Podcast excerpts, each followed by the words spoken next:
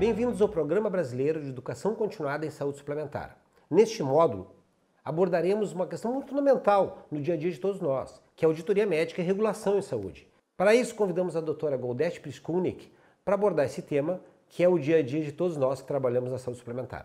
Bem-vinda, doutora Goldete. É um prazer te ter aqui. Stephen, muito obrigada pelo convite.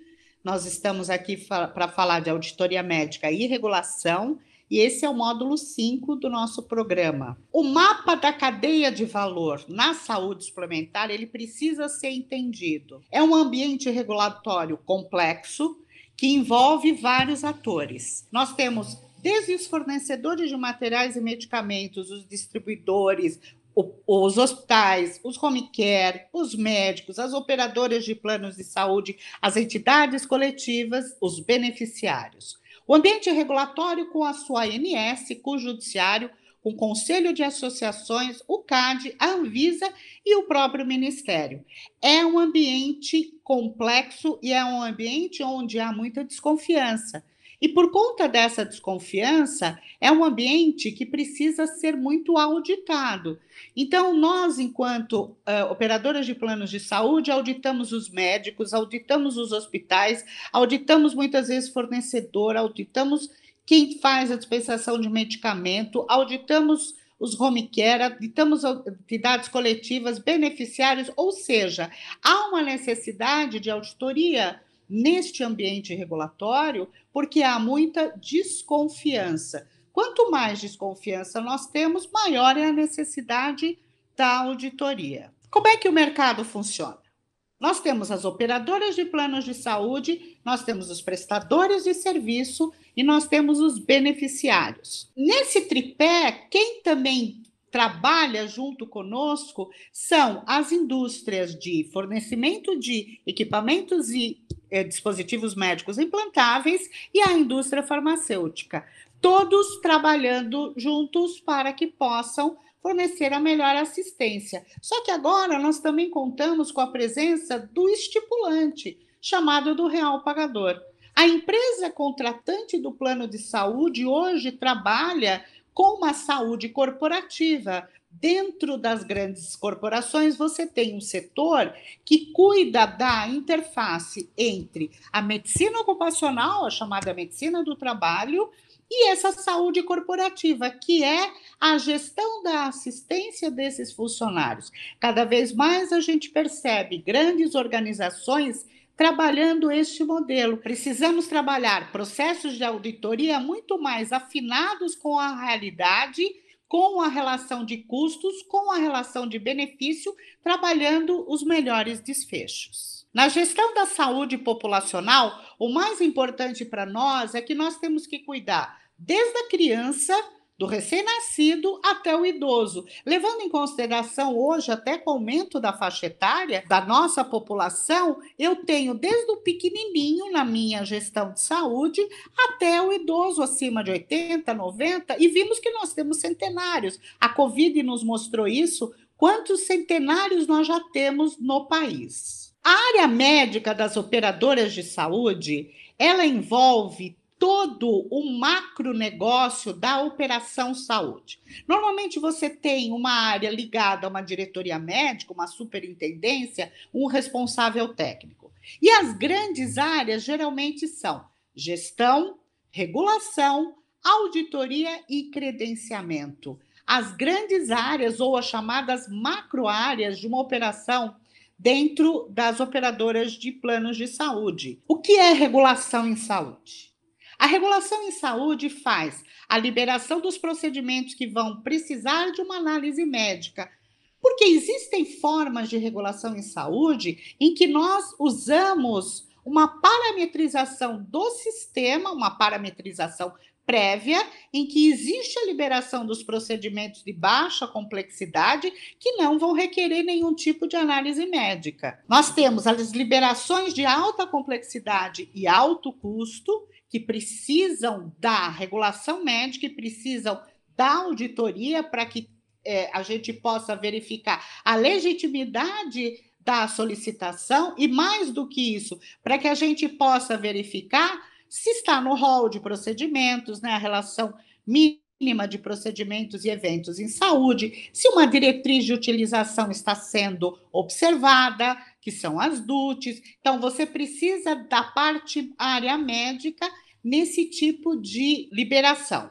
Você tem cirurgias eletivas com ou sem órteses, próteses e materiais especiais, também chamados de, de, dispositivos médicos implantáveis. Você tem uma área que faz a negociação de OPME, várias operadoras compram os seus OPMEs, as suas órteses e próteses, materiais e medicamentos especiais, é uma área que normalmente está na regulação para se fazer é, negociação, muitas vezes pode também estar na área de auditoria. Importante é a gente imaginar que são macro áreas, existem nas operadoras divisões diferentes, mas em síntese, é, é, os trabalhos ou as atividades desenvolvidas são muito semelhantes. Nas seguradoras, nós temos as prévias de reembolso, que precisam ser calculadas. Nós temos na regulação médica a aplicação de imunos biológicos, que precisam também desse tipo de visão de regulação e auditoria. Existe uma, uma forma que se chama negativa formal, que você tem que fornecer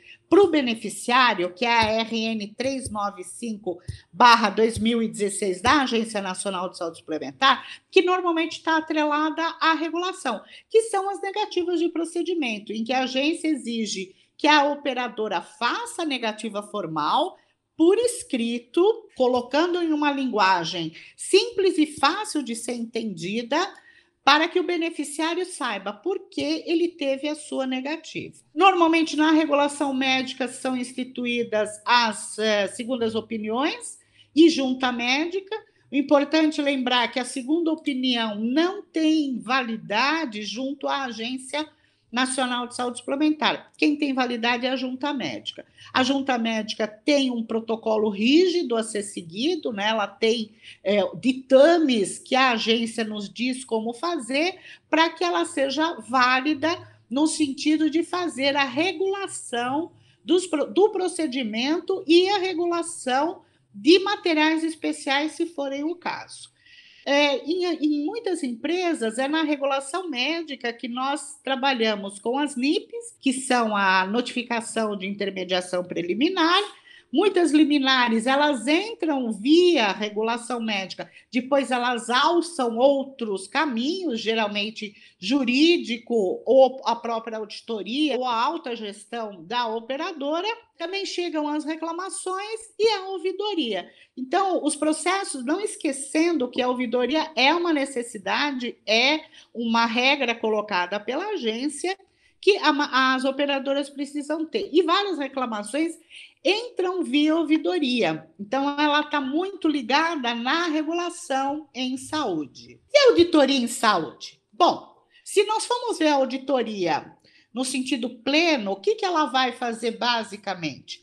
Controle de internações e permanência hospitalar, também chamada de auditoria concorrente. Controle da auditoria externa, ou seja, auditoria de fechamento de contas auditoria interna de contas médicas e hospitalares, que é o serviço que a gente faz dentro da própria operadora de planos de saúde. Nós temos também auditoria de quimioterapia infusional e quimioterapia oral. E por que, que ela está separada? Porque normalmente você conta com auditor especializado nesta atividade, porque é uma atividade muito própria, é uma atividade que requer um conhecimento muito específico. Nas seguradoras, nós temos os reembolsos, eh, que requerem uma análise médica de pertinência.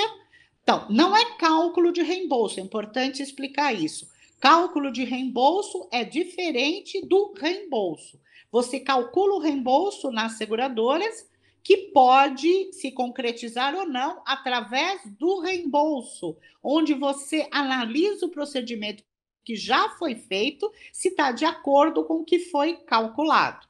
E nós podemos trabalhar com indicadores de desempenho e performance dos prestadores dentro da auditoria, fazendo é, muito uma, uma análise das glosas né? E utilizando a glosa como uma ferramenta de gestão, no sentido de observar quais são os teus prestadores de saúde que podem ter mais problemas, aonde você tem mais dificuldade de fechamento de contas, onde você precisa de mais negociação. A gestão em saúde, ela já olha uma macrovisão do aspecto operação saúde. Então, se nós formos falar de aceitação de apólice, se eu quero que aquela empresa entre na minha eh, companhia, principalmente no, principalmente no modelo segurador. Então, falando agora dos coletivos empresariais, eu preciso de uma análise médica de risco que é a chamada subscrição, aceitação de apólice. Isso é muito comum no mercado segurador, mas nós temos também que ter essa visão da análise de risco em outras modalidades de operadora, porque você tem que entender o risco envolvido numa aceitação de apólice. Quando você tem cálculo de VCMH, que é a, a, variação dos custos médicos hospitalares, uma visão médica desse tipo de reajuste numa predição do que mais ofende a carteira, quer dizer, no, ofensa no sentido de é, mais presença de mais patologias, presença de é, doenças que possam, de uma certa maneira, impactar aquela carteira, a visão médica é muito importante. Normalmente, na gestão em saúde, a gente faz também o home care. O home care, que é a assistência domiciliar que não é obrigatória, mas hoje a grande maioria das operadoras faz, ela tem tanto a modalidade assistência domiciliar como a modalidade internação domiciliar. A gente pode trabalhar também uma outra forma interessante é a deshospitalização e captação de paciente. Então, nós temos algumas empresas que tentam deshospitalizar o mais breve possível e terminar o, tra o tratamento do paciente no domicílio. Isso é normalmente quem faz isso é o pessoal da gestão em saúde, mas que está ligado a todos os aspectos relativos à regulação e aos aspectos relativos à auditoria. Os programas de dispensação de quimioterapia oral e os medicamentos obrigatórios precisam ser muito bem orientados, tanto na parte de regulação e auditoria, como na parte de gestão, para verificação da utilização dos medicamentos, se há efeito adverso ou se temos algum tipo de problema. A maioria das empresas também trabalha com programas de saúde e de qualidade de vida que também podem ser feitos. A gestão em saúde é pródiga para isso. A verificação dos grandes utilizadores, que nós podemos chamar de grandes ofensores da carteira, ela não só é vista na auditoria, é, como ela fica muito evidente quando a gente começa a estudar apólice por apólice, quer dizer, contrato por contrato, tentando ver quem são os pacientes que têm os maiores gastos, que necessariamente podem ou não precisar de algum tipo de intervenção. De repente, pode ser um paciente que teve um gasto expressivo, mas que não terá um gasto expressivo no decorrer do tempo, uma cirurgia que teve o gasto imediato, ou um paciente que cronicamente vai tendo os seus gastos é, com doenças crônicas ou com é, doenças é, que necessitam de imunobiológico, por exemplo, em que você tem que conhecer quem são esses pacientes. No caso de empresas é, que têm modelo pós-pagamento, né? É, nós temos também na gestão em saúde uma área de relacionamento médico. Então, como eu falei antes sobre esse real pagador, a empresa estipulante que está muito preocupada com o gasto em saúde, muita, muitas empresas na área de gestão têm a área do relacionamento médico. E é interessante porque a gente observa que quem faz o relacionamento médico com o estipulante, com a empresa que está contratando, é um profissional que conhece gestão em saúde, mas que veio da auditoria, na grande maioria das vezes. Então, a formação em auditoria e regulação dá uma bagagem tão grande para o médico, no caso, que ele consegue estreitar essa relação com a empresa contratante de uma forma que ela possa entender o que são esses gastos em saúde que estão sendo feitos. Credenciamento é a formação da rede credenciada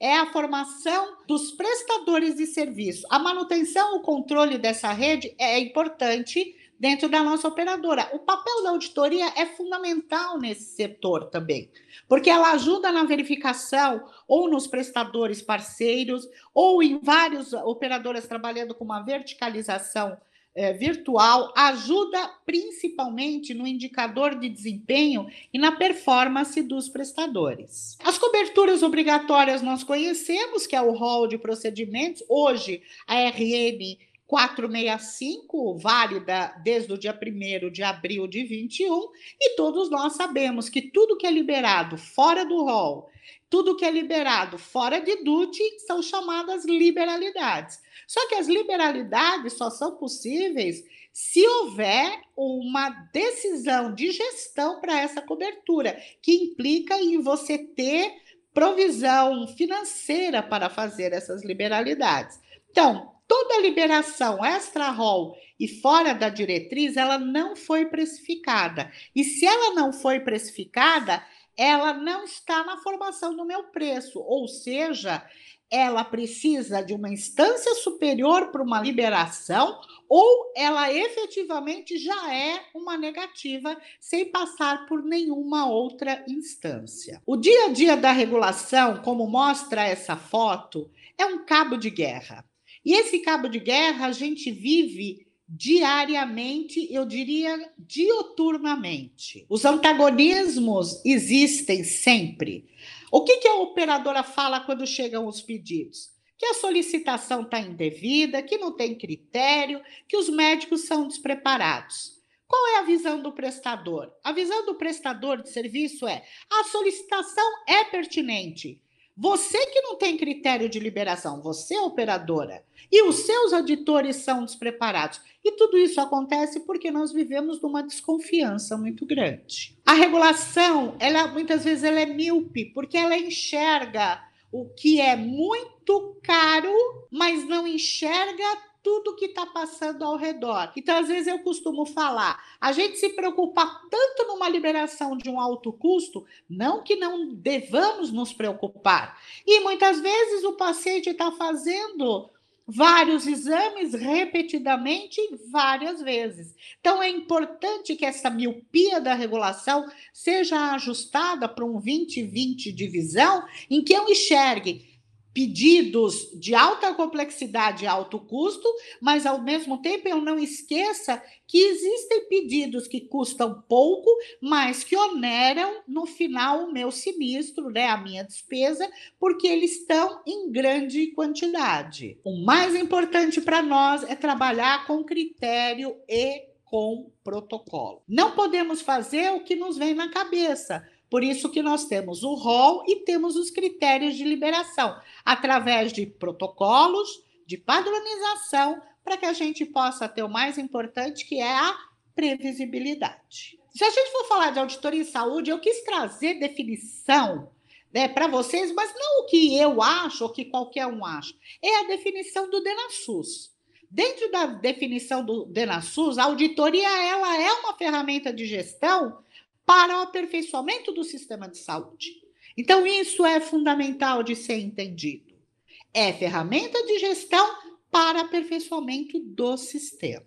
E quais são os objetivos da auditoria?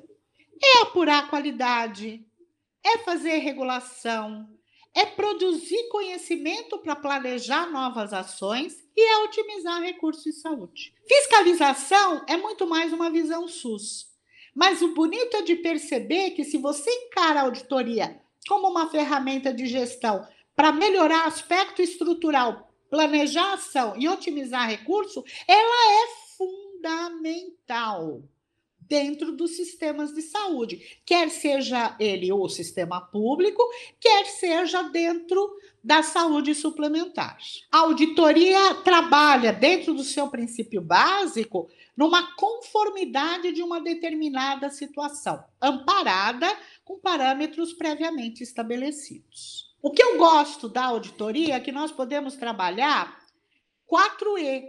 Gente, o que é o 4E? É eficiência, a eficácia, a efetividade e a qualidade. No caso, não quatro, três vezes, mas em que eu vou trabalhar tantos aspectos qualitativos e contábeis dentro de uma visão operacional, dentro de preceitos éticos e legais. Então, vamos lá. Eficiência. O que é eficiência? É fazer melhor e mais com menos recursos, ou seja, é fazer bem.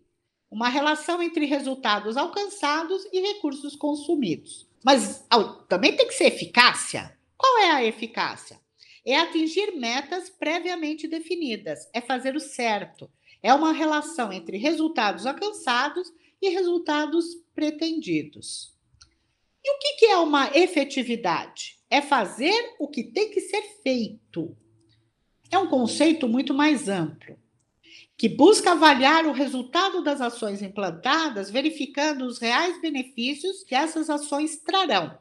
Verifica o impacto das ações. Por que, que é importante? Porque eu posso fazer o que eu tiver que fazer, mas se eu não tiver feito de uma forma efetiva, nada vai resolver o problema do meu beneficiário, resolver o problema de saúde do meu paciente.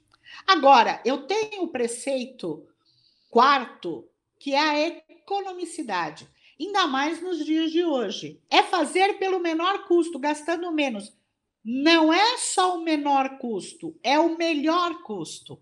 Muitas vezes a gente precisa de uma forma econômica de fazer gestão de saúde da melhor maneira. A auditoria nos ajuda muito com isso. A gestão de saúde da operadora, então, ela requer credenciamento, regulação, auditoria contas médicas para que essa gestão da assistência seja bem feita. Eu costumo sempre falar que ninguém estende o tapete vermelho para o auditor. Então eu brinco sempre, não esperem ser recebidos com tapete vermelho, cafezinho, chá, suco de laranja ou qualquer coisa. É muito raro a gente ser recebido dessa maneira, principalmente quando a gente está fazendo uma auditoria concorrente ou uma auditoria de qualidade ou uma auditoria de fechamento de conta. Eu faço sempre uma brincadeira com a Receita Federal, porque ninguém gosta de cair na malha fina e ninguém gosta de auditor. Mas eu acho que o maior problema está porque a, a, ninguém entende o nosso papel. O papel da auditoria em saúde, no fundo, ele é pouco compreendido, ele não é entendido com a visão de cidadania, ele não é entendido com a visão importante de gestão em saúde. Ele não é entendido na visão de que eu estou proporcionando para o paciente uma economia dentro do sistema para deixar o sistema viável. Senão, com o chamado cobertor curto, nós não teremos como fazer saúde para todos. Auditoria é negociação. Eu tenho que aprender a negociar ou presencialmente dando as mãos ou por esse método maravilhoso agora, que é o mundo virtual, e sempre com muito bom senso. A auditoria em saúde, ela evoluiu, graças a Deus. Ela não é mais só operacional, não é mais um contador de itens de conta, e cada vez mais ela está sendo inserida na estratégia e na gestão da operadora. Só que capacitar esse auditor é uma tarefa hercúlea, porque a capacitação do auditor não se dá numa faculdade de medicina, não existe uma residência médica, existem cursos que você pode fazer, mas é no dia a dia da operação saúde que você capacita o seu auditor. Então é muito importante que nós, enquanto auditores, estejamos sempre capacitados conhecendo as novas formas de fazer saúde, os novos medicamentos, os novos procedimentos, as novas indicações de cirurgia, conhecendo o rol, conhecendo as DUT, conhecendo aspectos contábeis, conhecendo o que nem a gente brinca de um tudo. Essa capacitação é importante. Daí a importância da gente ter programas de educação continuada e programas de educação médica. A professora Ana Maria Malik, eh, de quem eu gosto muito, e ela traz Duas coisas, e eu vou ler porque eu acho que fica mais fácil porque são falas dela. A auditoria em saúde pressupõe desde ética até evidências de toda ordem, assistencial e de gestão, passando por viabilidade financeira e condições de funcionamento.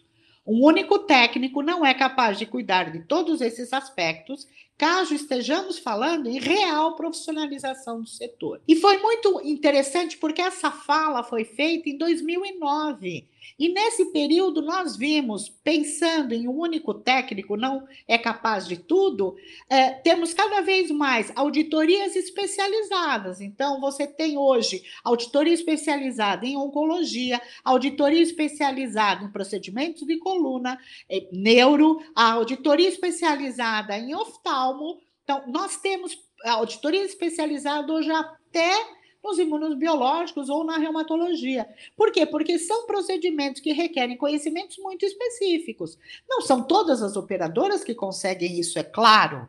Sem dúvida. Existem operadoras que trabalham com um único auditor, que é o de um tudo, como diz o caipira paulista, né? Faz de um tudo, ele vê tudo. Mas é importante que esse auditor esteja sempre sendo capacitado. E uma outra fala dela que eu gosto, que é quem tem medo de auditoria não sabe para o que serve a auditoria, sabe muito pouco como fazê-la e tem pouco interesse em qualidade. Quanto mais eu escuto essa frase, mais eu tenho certeza do papel fundamental da auditoria na qualidade dos serviços de saúde. O desafio maior, sem dúvida, é a melhor assistência com o gasto correto. Esse é o grande desafio, porque nós temos que ter a viabilidade financeira dos serviços de saúde. Os grandes desafios normalmente vêm porque nós trabalhamos com deadline, então nós temos os prazos a serem cumpridos, que são muitas vezes complicados, é, que são as garantias de atendimento que a Agência Nacional de Saúde Suplementar nos impôs, mas nós também temos que ter formação, experiência e nos atualizarmos constantemente. Essa semana eu recebi eh, o parecer do Conselho Regional de Medicina do Paraná a respeito de uma consulta que foi feita a eles a respeito de auditoria médica. Se auditoria médica seria uma especialidade. É colocado de uma forma muito brilhante pelo relator eh, duas frases que me deixaram muito feliz eh, de ouvir que ele coloca assim: a auditoria médica é um instrumento de cidadania que viabiliza assistência médica de qualidade a um valor justo, baseada na melhor evidência disponível na medicina. E olha, hoje nós estamos cada vez mais falando de evidência. Então, olha a importância do nosso papel. Mas mais importante ainda é que a auditoria médica caracteriza-se como ato médico, exige conhecimento técnico pleno e integrado da profissão. Se a auditoria médica é um ato médico, ela está sob a égide do Código de Deontologia Médica. Então, quando nós ouvimos muitas vezes colegas falando que a auditoria médica não é ética, existe um erro fundamental nisso. Porque no momento em que eu estou auditando, eu estou fazendo um ato médico e eu estou sob a égide do código. É claro que eu tenho que, que cumprir o código de ética médica. Obrigado, Goldete. Como era de esperar, o assunto foi muito produtivo e certamente gerou várias reflexões que podem contribuir para que nossa assistência, nosso trabalho e nossas atitudes frente à auditoria e regulação sejam melhores daqui para frente. Um grande abraço. Agradeço ao Stephen Stefani o convite Agradeço a Eduquer e os convido a assistir o módulo 6 sobre educação médica.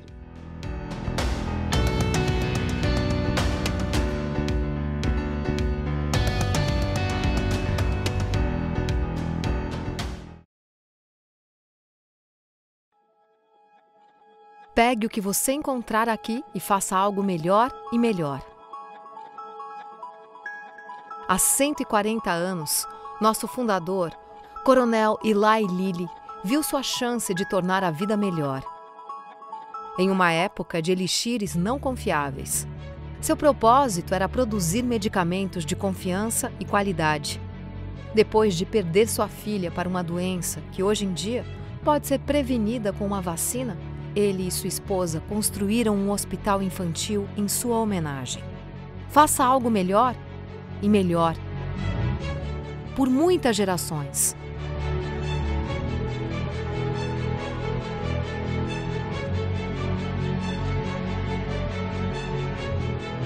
suas palavras são o nosso compromisso. Motivados por um desejo de fazer a vida melhor e melhor, em 1923 nós trouxemos ao mundo a primeira insulina comercialmente disponível, que melhorou a vida das pessoas com diabetes. Na década de 50, fornecemos a vacina de poliomielite ao redor do mundo.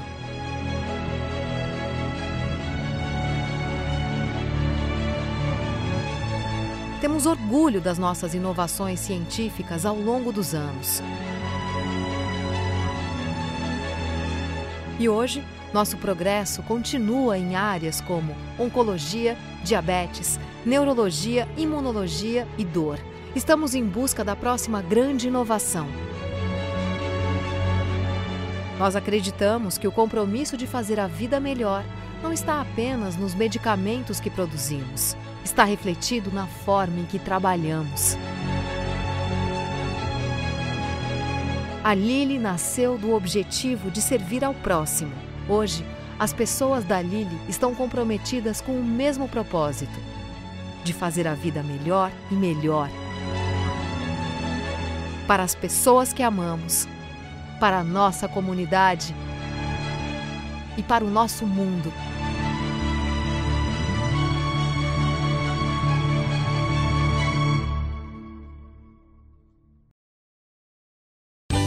Congressos, viagens, feiras, eventos, livros e mais livros fazem parte do cansativo processo da atualização de médicos e agentes da saúde. Mas e se você tivesse todo esse conteúdo em mãos para assistir onde, quando e como quiser? Seria bem mais fácil, não?